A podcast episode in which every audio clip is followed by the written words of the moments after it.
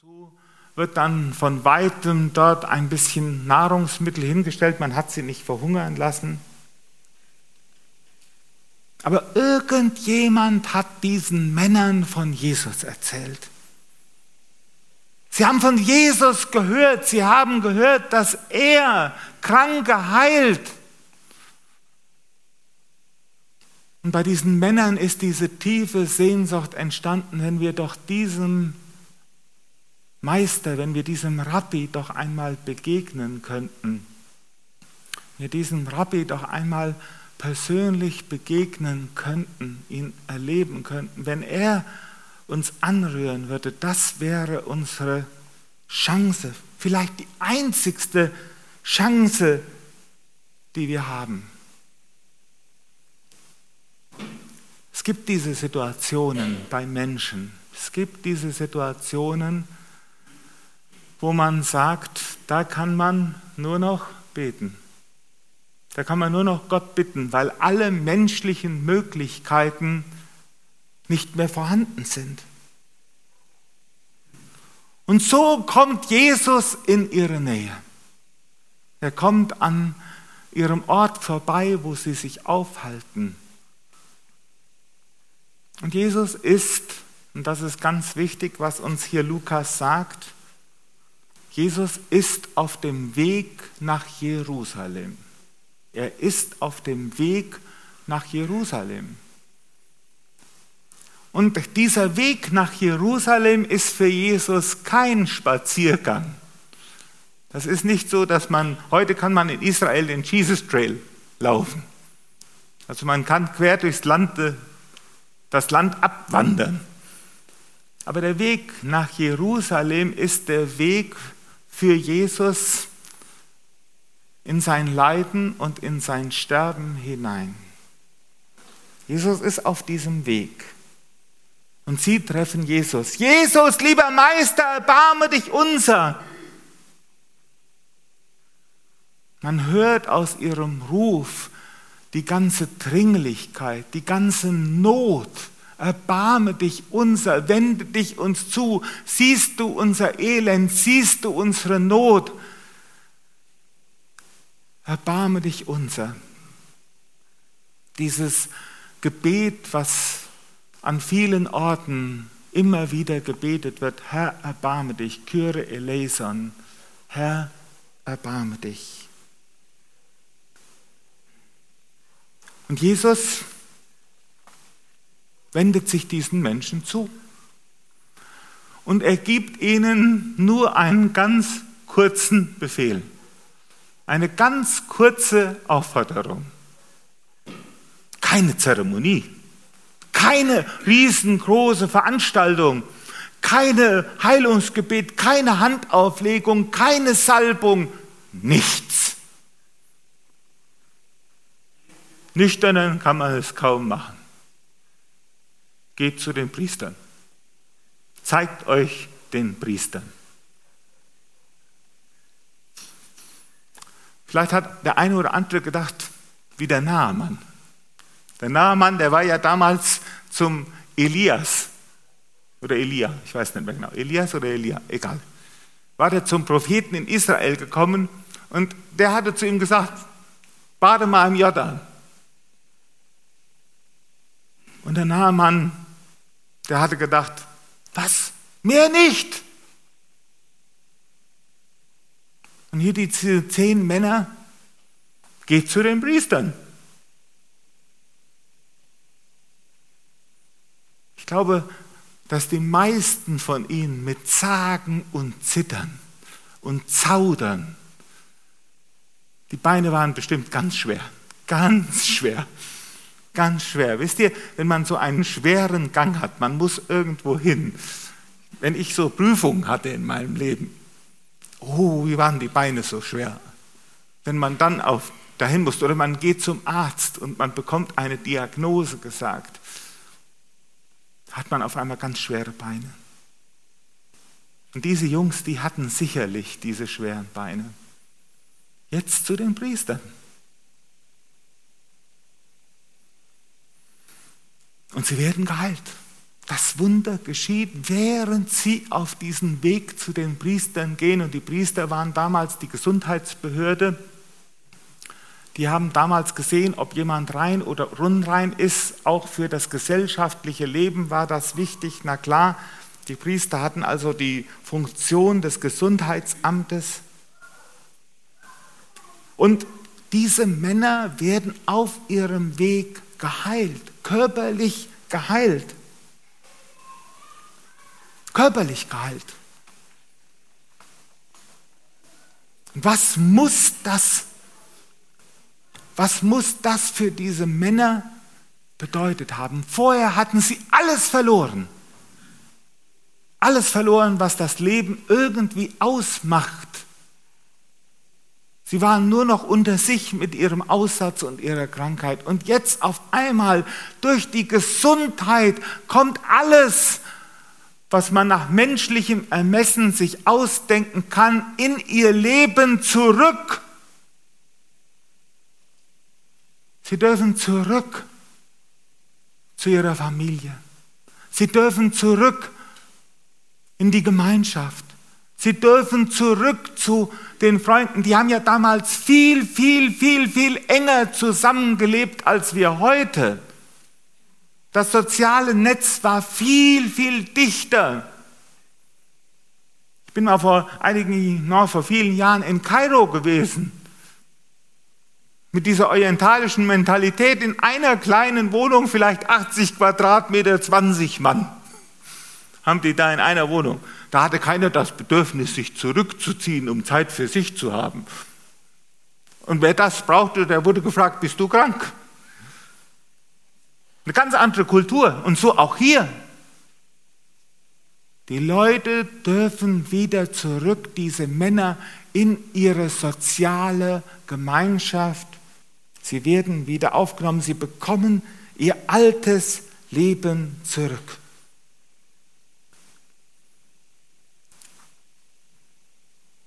Es ist schon sonderbar, schon merkwürdig. Das Leben hat sie wieder. Aber nur einer, nur einer unter ihnen, als er sah, dass er gesund geworden war, kehrte um und pries Gott mit lauter Stimme. Früher haben wir gesungen, zehn, zehn hat er geheilt und sie fanden es alle wunderbar. Zehn hat er geheilt doch nur einen, der dankbar war. Ist dir diese zehn Männer, einer ist ein Samariter. Einer ist einer, der eigentlich ja gar nicht die richtige Religion hat, nicht den richtigen Glauben hat, nicht die richtige Dogmatik hat, nicht die richtige Erkenntnis hat, nicht am richtigen Ort opfert, der theologisch ganz falsch liegt total daneben liegt. Die anderen neun, die hatten ja ihren jüdischen Hintergrund. Und die wussten ganz genau, also Atheismus gab es nicht. Esoterik gab es auch im Judentum nicht. Die wussten ganz genau, wir sind geheilt, weil dieser Rabbi in der Kraft des lebendigen Gottes an uns gehandelt hat. Das, das war für einen jüdischen Menschen in der damaligen Zeit gar nicht anders zu denken. Aber sie haben nicht das Bedürfnis, Gott zu danken. Sie haben die Macht Gottes am eigenen Leib erfahren. Aber sie können sich nicht an Gott freuen, dass Gott an ihnen gehandelt hat. Nur der eine, der pries Gott mit lauter Stimme. Und das Wunderbare ist, dieser Mann, der musste nicht wie meine Söhne dazu aufgefordert werden. Der musste nicht gesagt bekommen, jetzt sag doch mal bitte, danke sondern es kam ganz tief aus seinem Innersten heraus, aus seinem Innersten. Er pries Gott mit lauter Stimme, weil innerlich in ihm etwas passiert ist. Und er fällt Jesus zu Füßen. In diesem Mann ist nicht nur eine äußerliche Heilung passiert, nicht nur eine körperliche Heilung, sondern in seinem Herzen hat sich etwas verändert. In seinem Herzen hat sich was verändert. Er ist auch in seinem Herzen heil geworden. Na klar, als Menschen sind wir immer darauf aus, dass wir auf unser körperliches Wohlbefinden, dass das uns das Zentrale und das Wichtige ist. Und ich will nie, bitte, bitte, bitte, ich möchte niemanden, ich weiß, ich habe selber in einer Krankheitsphase gestanden, da hat man so einen Kampf und Ringen, ich möchte wieder körperlich gesund werden. Ich möchte wieder am Leben teilhaben, ich möchte wieder Perspektive haben. Und dieser Wunsch nach körperlicher Heilung, bitte, ich möchte das niemals kleinreden. Niemals kleinreden. Oder das ist viel zu ernst für die Betroffenen, die das erleben. Und trotzdem, und trotzdem, Jesus geht es um noch etwas viel Wichtigeres. Es geht nämlich Jesus nicht nur darum, dass wir körperlich heil werden, sondern dass unsere Gottesbeziehung da ist. Dass wir mit Gott selbst, mit dem lebendigen Gott in Gemeinschaft sind, dass von ihm alles Heil ausgeht. Und das ist das, worum es Jesus geht. Nämlich im Dank. Im Dank bringe ich zum Ausdruck, der lebendige Gott hat an mir gehandelt und ich will mich zu ihm bekennen. Ich, ich habe ihn erlebt, ich habe ihn erfahren. Und wisst ihr, viele Menschen werden äußerlich geheilt und erfahren Gottes Wohltaten nicht nur durch Heilung, sondern auf viele andere Art und Weise erleben Menschen die Wohltaten Gottes jeden Tag. Aber was nützt die größte Wohltat? Was nützt die beste Heilung? Wenn ein Mensch wieder in ein altes Leben zurückkehrt, wo er ohne Gott unterwegs ist. Was nützt die beste Heilung, wenn ein Mensch ohne Gott ist in dieser Welt?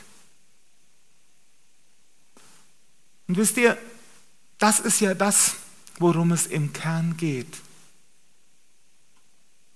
Dass Gott nicht nur will, dass wir ein äußerliches Leben toll und gesund haben, sondern Gott will im tiefsten unser Heil. Und deswegen ist es so, dass Jesus auf dem Weg nach Jerusalem ist. Auf dem Weg nach Jerusalem. Und dort wird er sich alles kosten lassen. Alles kosten lassen. Er wird am Kreuz mit seinem eigenen Leben bezahlen, damit unsere Sündenschuld getilgt wird, damit die Konsequenzen, die sich aus der Trennung zu Gott ergeben, aufgehoben sind, weil er am Kreuz den Tod erleidet, die Trennung, die Finsternis, die Dunkelheit, die alle Menschen normalerweise treffen würde, wenn sie ohne Gott in dieser Welt bleiben, in diesem unheilvollen Zustand. Und den will Jesus aufhoben für jeden Menschen. Und deswegen ist der Dank so wichtig. Wenn ich erfahren habe, dass Gott an mir gehandelt hat, wenn ich das erleben und erfahren dürfte, dass Gott an mir gehandelt hat, wenn er mir Heilung oder Genesung geschenken hat, wenn ich seine Vergebung erlebt habe, wenn ich erlebt habe, dass er mein Leben aufrichtet, wenn ich Grund habe, ihm zu danken, dann weiß ich, da ist ein Gott, der sich um mich kümmert und der mit mir Gemeinschaft haben will, der mit mir leben will. Wisst ihr, Jesus, wenn ich, wenn sich bei mir jemand mal nicht bedankt, wenn ich was Gutes getan habe, das habe ich vorher gesagt, nichts zu danken. Also hätte ich dem gesagt, wenn der zu mir gekommen wäre, ne? dann hätte ich gesagt, danke, dann hätte ich gesagt, nichts zu danken. Wenn er nicht kommt, dann bin ich so ein bisschen, hm, er hätte doch mal Danke sagen können. Kennt ihr das so, ne? So ein bisschen? Der hätte mich doch auch mal beachten können. Der hätte doch so ein bisschen Wertschätzung mir zeigen können. Und da ist so mein Ego so ein bisschen angekratzt. Ich glaube nicht, dass Jesus ein Ego hatte, dass es nötig hatte, dass die Leute sich bei ihm bedanken. Niemals. Ja, durch unseren Dank wird Gott geehrt, aber es ist nicht so, dass Gott diese Ehre sozusagen braucht, sondern wir haben es nötig, ihn zu ehren, weil erst durch unsere Beziehung zu ihm unser Leben heil wird, weil wir dafür bestimmt sind, in dieser Gemeinschaft mit dem lebendigen Gott zu leben. Jesus spricht zu dem Aussätzigen, der geheilt wurde, zu diesem Samariter, einen hochinteressanten Satz. Gehe hin, gehe hin, gehe hin.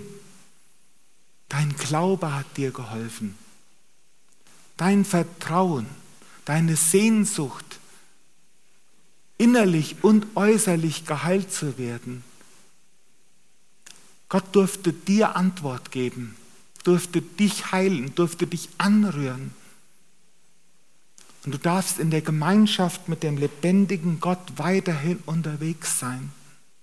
Dein Glaube hat dir geholfen. Glaube ist nicht nur dein Fürwahrhalten, sondern Glaube ist dieses, diese Vertrauensbeziehung, die da ist, die entstanden ist.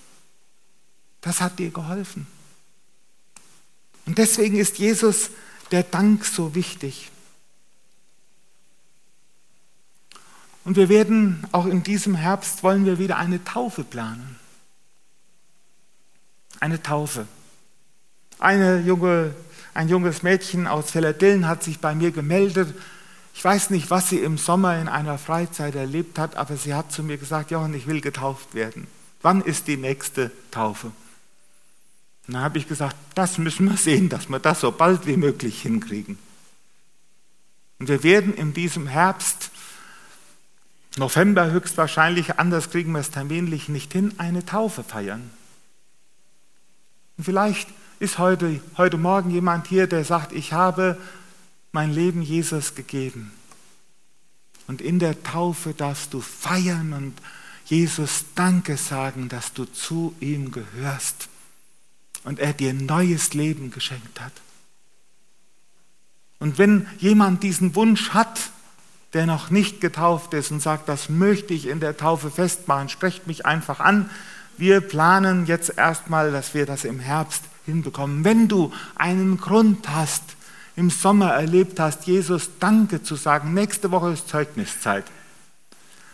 Und vielleicht kann man in dieser Zeugniszeit mal diesen Schwerpunkt legen, wo habe ich Jesus erlebt, erfahren, wo er an mir oder an anderen gehandelt hat und einfach mal Danke sagen und damit auch andere ermutigen. Weil ich zutiefst davon überzeugt bin, nicht Jesus braucht unseren Dank.